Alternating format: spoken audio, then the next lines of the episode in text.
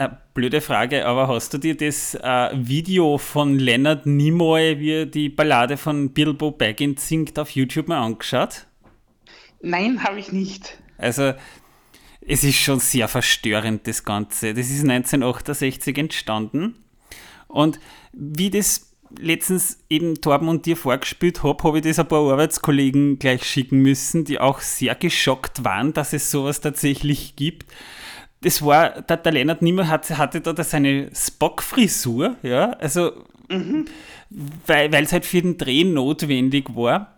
Und da hat er ein Musikvideo gemacht für seine Sendung äh, auf BBC, wo es halt so quasi, wie, man es halt damals gemacht hat, wirklich mit billigsten Mitteln irgendwo im, im, in Hintertupfingen gedreht, wo der Lennart Nimoy da so da singt und singt und rund um ihn herum hüpfen dann so lauter Kinder in bunten Sweatshirts mit irgendwelchen ganz bizarren Aufkleber, wie sie Bilbo Baggins singen, mit ganz schlecht aufgeklebten künstlichen Ohren. Mhm. Wo du dir dann auch schon denkst, Alter, da hätten sie gleich einen Spock hinsetzen können. Der hat wenigstens einigermaßen für damalige Verhältnisse und Fernsehbudget gute äh, Ohren gehabt, ja. Also. Also wirklich, wirklich sehr bizarr. Ja. Ich, ich schicke dir dann einmal den Link. Äh, nein, nein, den brauchst du, den, den, den habe ich eh schon auf Facebook auch, auch herumgeistern sehen. Okay. Lennart Nimmer hat jedenfalls in einem Interview später, wie er halt noch gelebt hat, hat er, hat er sehr amüsant auf diese Zeit zurückgeblickt. Also er dürfte zumindest Spaß dabei gehabt haben. Aber es, es trifft, trifft, sich gut. Ich habe nämlich gestern tatsächlich einen Film gesehen, wo, wo er mitgespielt hat. Ja. Bin gerade mit Fringe fertig geworden. Das war, glaube ich, seine letzte wirklich große Rolle. Ja, ich habe seine, seine vorletzte Filmrolle habe ich gestern gesehen. Äh, wieder in seiner Paraderolle als Bock. Oh ja, wahrscheinlich Star Trek Into Darkness.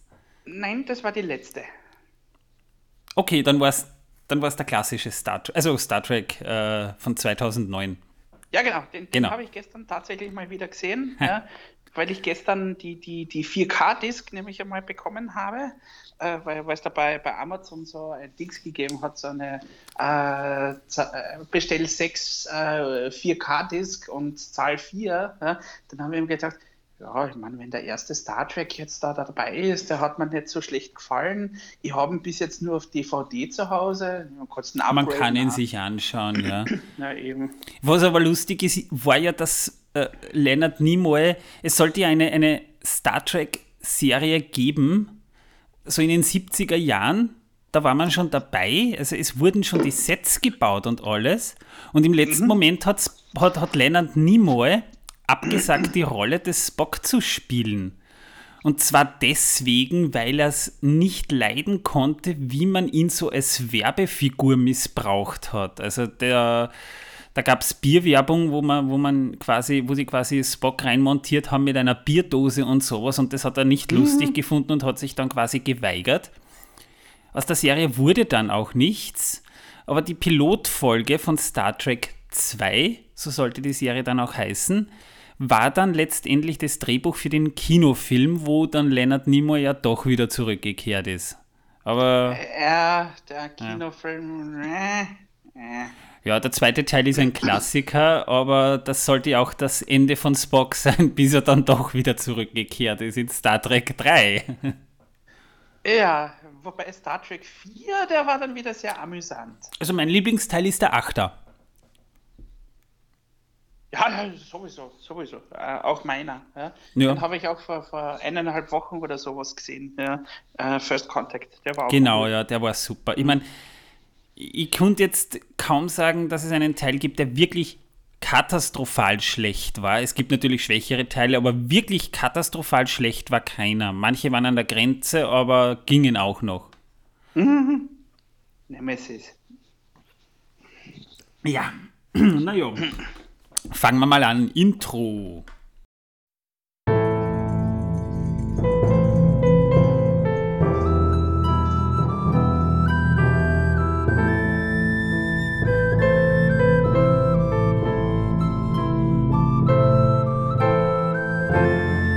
Megowannen, Melonin und herzlich willkommen zu einer neuen Episode von Der Herr der Ringe pro Minute, der Podcast, in dem wir pro Folge je eine Minute aus dem Film Der Herr der Ringe, Die Gefährten von Peter Jackson, basierend auf dem Werk von J.R.R. Tolkien besprechen.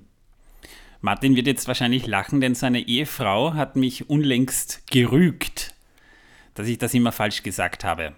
Ja, auch zu Recht.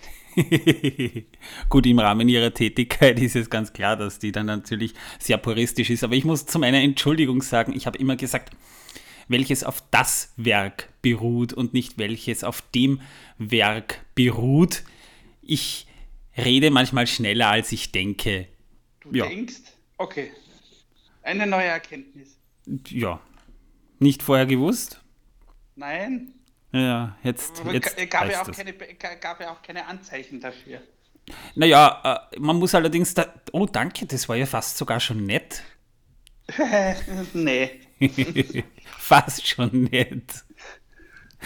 Ähm, ich muss ja, allerdings. Nachdem, nachdem, der Dorm nicht da ist, ja, brauche ich dich, um, um auf jemanden rumhacken zu können. Ah, verdammt nochmal, jetzt geht das wieder los. Wenn, wenn du nicht da bist, hackt Torben auf mir herum, was? Das ist jedes Mal dasselbe. Ich, immer bin ich das Opfer.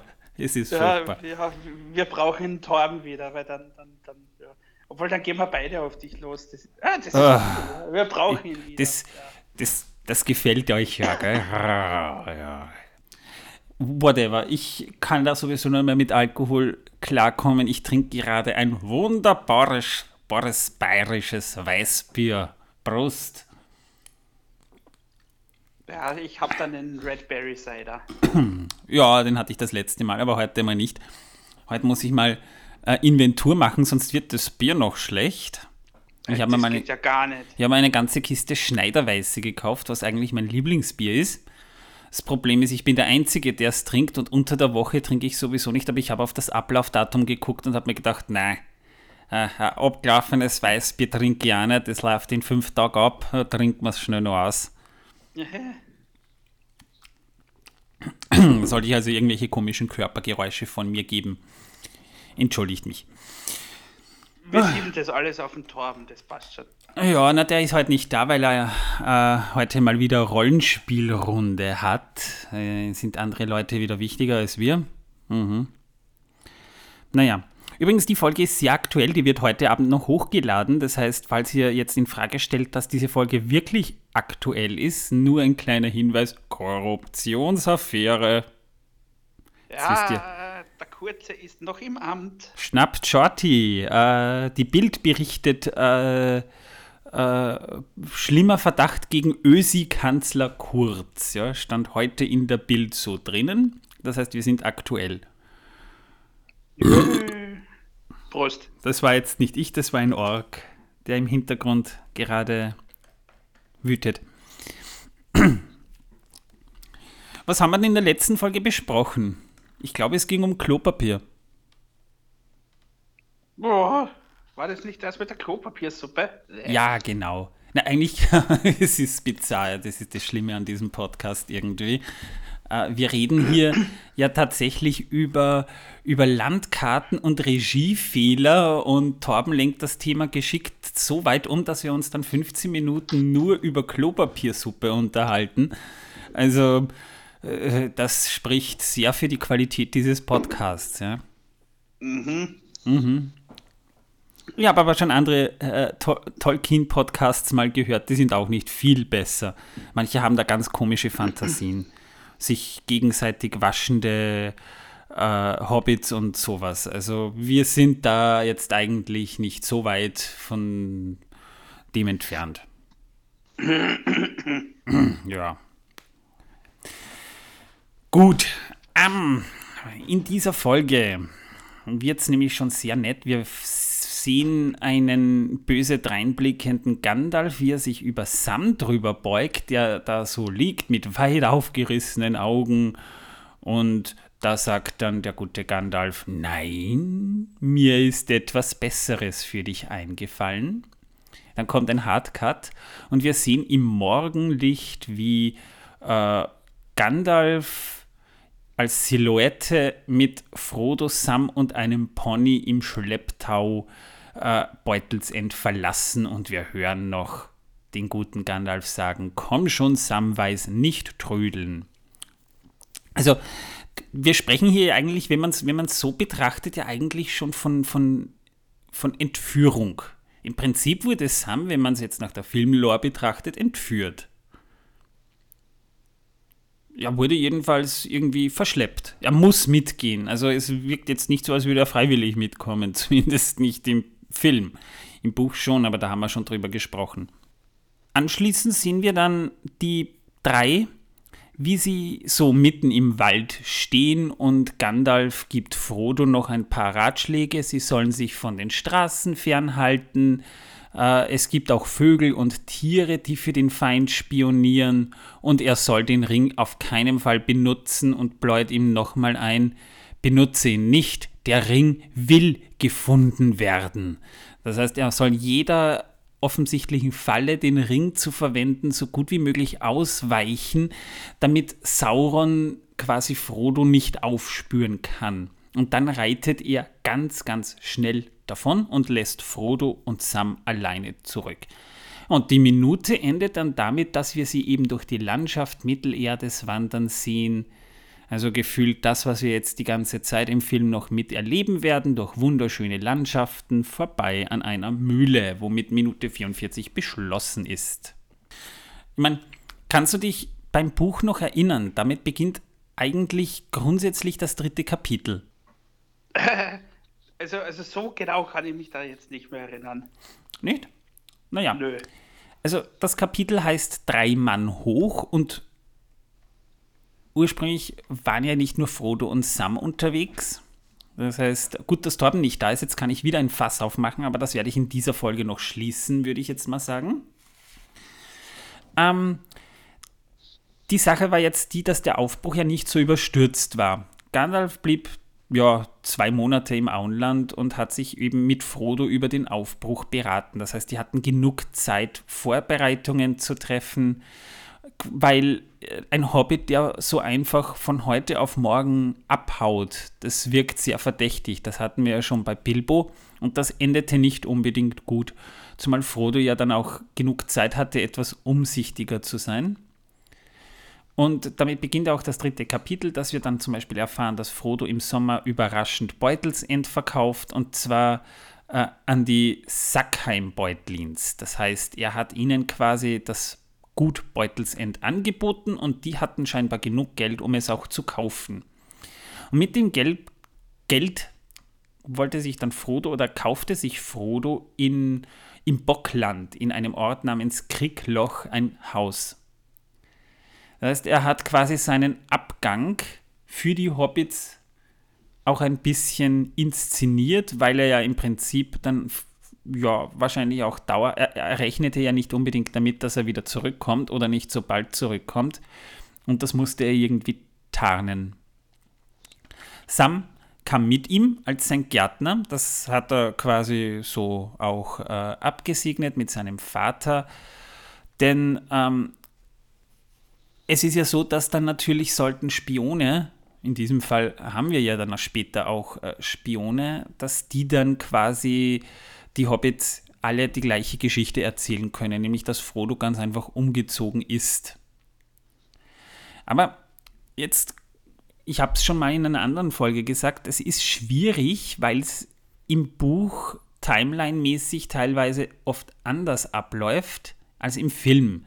Im Film sind die schwarzen Reiter ja schon längst da, aber während quasi Frodo ja noch in dem Planungs- Vorbereitungen war, waren die Schwarzen Reiter noch überhaupt nicht im Auenland. Das wäre ja auch merkwürdig gewesen. Das heißt, da wird es viel drastischer inszeniert, als es im Buch war. Deswegen gehen wir mal wieder ein bisschen in die Timeline rein. Das heißt, der Dialog aus Die Schatten der Vergangenheit fand an einem 13. April des Jahres 3018 des dritten Zeitalters statt. Am 20. Juni greift Sauron Osgiliath an. Das war vorhin provisorisch ja von Gondor besetzt und nun mussten die Gondorer quasi von dort wieder fliehen, nachdem sie es kurz mal gehalten haben. Ist auch die Zeit, in der das ist auch die Zeit, in der Gollum vor Thranduil fliehen kann. Wir erinnern uns. Man hat ihn ja dort quasi festgesetzt die Elben haben auf ihn aufgepasst. Und die Geschichte war ja so, das äh, kommt zwar im Buch wird das erst später als, als von, von, von Legolas berichtet, aber soll ja egal sein. Das heißt, die Elben dort haben ja Gollum einigermaßen gut behandelt. Die haben ihn auch mal rausgelassen, weil die Elben ja selbst eigentlich äh, sehr mitfühlende Wesen sind mit allen Wesen und auch wenn Gollum jetzt durch und durch verdorben ist, man hat ihm halt quasi die Gelegenheit gegeben, mal raus zu dürfen. Aber die haben nicht mit der Verschlagenheit Gollums gerechnet und er konnte quasi plötzlich fliehen und war dann weg. Am Mitjahrstag, das heißt so der, wann war der Mitjahrstag in Mittelerde? Ja, muss so irgendwo zwischen 20. und 30. Juni jedenfalls gewesen sein, trifft dann Gandalf auch auf Radagast. Äh, berichten wir später aber sowieso noch genauer. Am 4. Juli bricht Boromir auf von Minas Tirith in Richtung Bruchtal, um Hilfe von Elrond zu erbitten. Am 10. Juli wird Gandalf dann in, am, im Ortank gefangen. Ja, das ist so ein kleiner Spoiler, Foreshadowing, wie man es auch immer nennen möchte. Passiert ah, dazu, dazu, kommen wir später noch. Ja, ja, aber ich muss das in der, in der, in der Timeline deswegen natürlich auch ähm, trotzdem erwähnen, weil im Buch haben die das hat Tolkien das dramaturgisch sehr interessant gelöst, nämlich, so viel kann ich schon sagen, sie haben ja damit gerechnet, dass Gandalf, bevor Frodo endgültig von Beutelsend aufbricht, dass Gandalf spätestens am 22. September, das heißt der Geburtstag von Frodo und Bilbo, zurück ist. War er aber nicht und sie mussten ohne ihn gehen. Jetzt wissen wir wenigstens warum.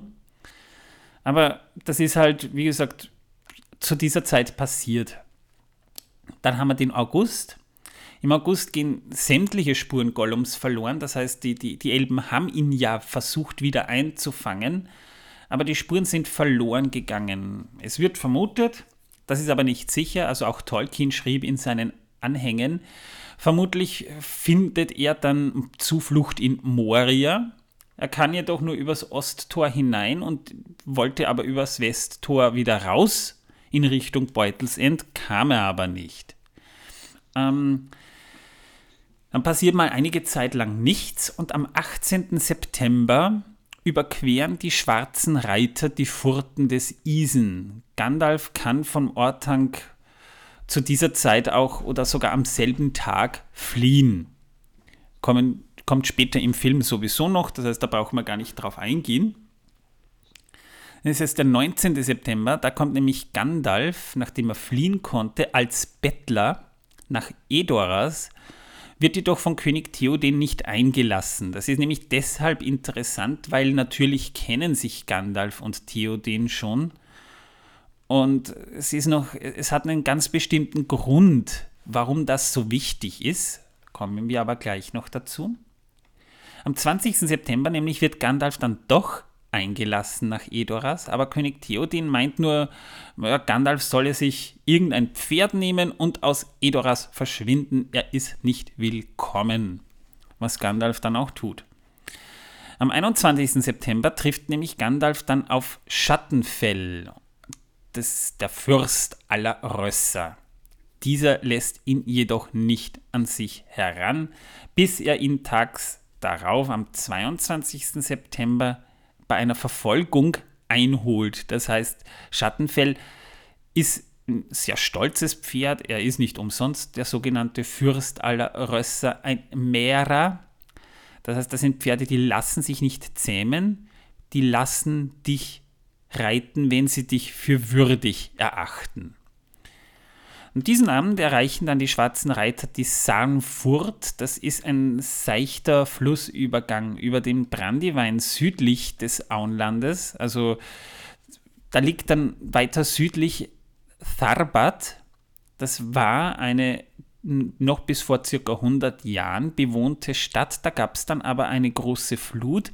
Das ganze Land dort ist versumpft und dort sind dann quasi die letzten Leute dort weggezogen und die einzige Menschensiedlung in dieser Umgebung ist halt noch das Breland. Aber bis vor 100 Jahren gab es dann eben auch noch Tharbat. Äh, dieser Übergang wird normalerweise auch von Waldläufern bewacht kommen wir sowieso ein späteres Mal noch dazu. Wieder ein Fass, das ich aufmache. Aber die Waldläufer passen einfach auf das Auenland auf. Das ist auch nicht unbekannt, jedenfalls nicht, wenn man den Herrn der Ringe sowieso kennt, dass äh, die Waldläufer und das Volk der Dunedain einfach den Auftrag quasi sich selbst auferlegt hat, die Hobbits vor äußeren Einflüssen zu schützen, damit dieser Frieden bewahrt wird. Die werden jedoch von den schwarzen Reitern vertrieben. Das heißt, die überqueren die Samfurt. Es kommt scheinbar zu einem Scharmützel und die Waldläufer müssen fliehen. Vier schwarze Reiter schwärmen daraufhin aus und durchsuchen das Auenland nach Beutlin. Also Auenland, Beutlin. Das ist so quasi die, die unmittelbare Vorgeschichte davon. Fünf weitere bleiben zurück und beobachten den Grünweg, das ist die Nordstraße, die eben von Süden, von Gondor hoch bis zu Fornost führt. Fornost, nur ganz kurz erwähnt, war die zweite Hauptstadt des nördlichen Königreichs, die ist allerdings auch im Krieg gegen den Hexenkönig gefallen. Werden wir sicher irgendwann mal darauf zu sprechen kommen. Aber die verfolgen die Waldläufer quasi und, und treiben die vor sich her. Ja, und schließlich an diesem Abend dann feiern Frodo und seine Freunde noch ausgiebig Geburtstag. Also Pippin ist noch da, Mary ist vorgefahren, um Frodos Sachen mit so einem, mit so einem Umzugskarton nach Kriegloch zu bringen. Der war zu Beginn auch nicht dabei, aber Pippin blieb da. Gemeinsam eben wussten, also, also augenscheinlich wusste Pippin jedenfalls noch nichts von Frodos Mission, das haben die also wirklich als Umzug getarnt. Frodo wollte aber zu Fuß in Richtung Kriegloch gehen, weil er eben auch von seinen Lieblingsorten im Auenland nochmal Abschied nehmen wollte. Er wusste ja nicht, ob er wieder zurückkehrt. Das heißt, er feierte mit Sam und, und Pippin noch seinen Geburtstag im kleinen Kreis und übergab tags darauf dann den Sackheim-Beutlins die Schlüssel. Die waren froh, dass sie es endlich hatten und dass sie Frodo los waren. Ja, also das war ein sehr kühles, sehr kühler Abschied. Aber Frodo war dann doch noch ein bisschen gemein und er hat quasi die letzte Flasche von Bilbos Vater gekelterten Alter Wingert und das Bierfass geleert am Vortag, damit er denen das nicht überlässt. War noch nur so eine kleine Gemeinheit. Hobby-typisch halt. Ja. Jedenfalls, es ist jetzt der Abend des 23. September und Frodo nimmt nochmal Abschied von Beutelsend. Das wird im Buch sehr schön beschrieben und im Gehen bemerkt er einen Fremden, der mit seinem Nachbarn, dem Ohm, spricht. Er hört nicht, was der Fremde sagt, er hört nur, dass der Ohm eben sagt, nein, Herr Beutlin ist fort. Er ist weg, er ist nach Bockenburg gezogen, an irgendeinem Ort da drüben, da sind ganz komische Leute dort. Ja, beachtet das nicht weiter und geht weiter. Ja, und wie gesagt, das, das Ziel war ursprünglich jetzt mal augenscheinlich und, und auch offensichtlich eben Kriegloch, wo Frodo eben sein Haus beziehen wollte, als Tarnung. Er wollte ja nicht lang dort bleiben. Und so zog die Gruppe dann durch das Grünbergland südlich vom Tal der Wässer und wanderte Richtung Brandywein durch den Wald südlich des Ortes Waldhof. Das war die erste Nacht, die sie dann auch gewandert und zurückgeblieben sind. Und kurze Anmerkung, weil ich jetzt gerade, ich habe das Buch etliche Male ja schon gelesen, also auch das Hörbuch gehört und da gibt es eine Passage, die finde ich entzückend. Und zwar gibt es da eine Szene, wo sie sich eben zum ersten Mal zum Schlafen hinlegen in einer kalten Herbstnacht und dann kommt ein Fuchs vorbei, der in eigener Sache unterwegs war und bemerkt die Hobbits und denkt sich noch so, also so hat es Tolkien auch beschrieben, Hobbits. Um diese Zeit im Auenland, drei sogar. Das habe ich noch nie erlebt. Dahinter muss was sehr Sonderbares stecken. Und der Abschlusssatz zu dieser Passage war dann einfach, aber mehr hat er nie darüber herausgefunden. Das finde ich schön. ja.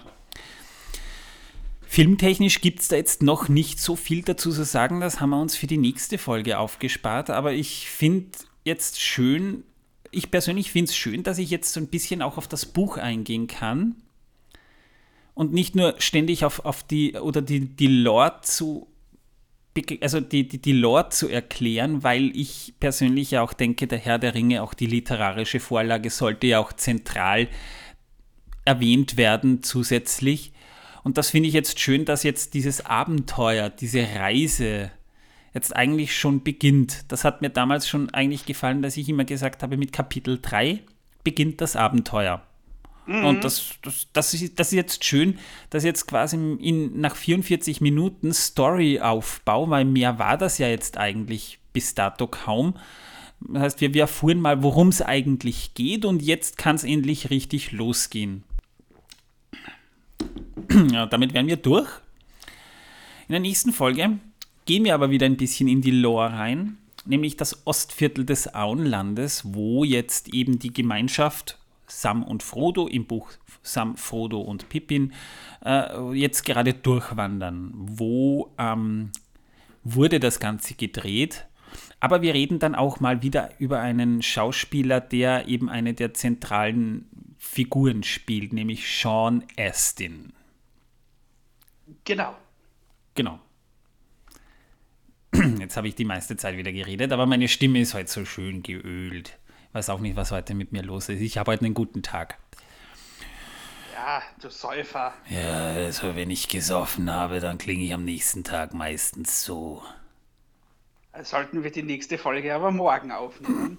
Nein, ich, ich werde mich einfach am, beim nächsten Mal, wenn wir die nächsten Folgen aufnehmen, mich so. Morgen muss ich noch arbeiten übrigens, ja, also das kann ich nicht bringen, auch wenn ich Homeoffice habe morgen, aber nein, mache ich nicht. Na, das machen wir mal an einem Sonntag oder so, wenn ich am Vortag einen sehr flüssigen Tag hatte. Dann, dann, dann wird das so richtig schön schmutzig. Ich wünsche euch auf diesem Wege alles erdenklich Gute. Küsst die Hand, die Damen. Servus, die Purm. Auf Wiedersehen. Ciao, ciao.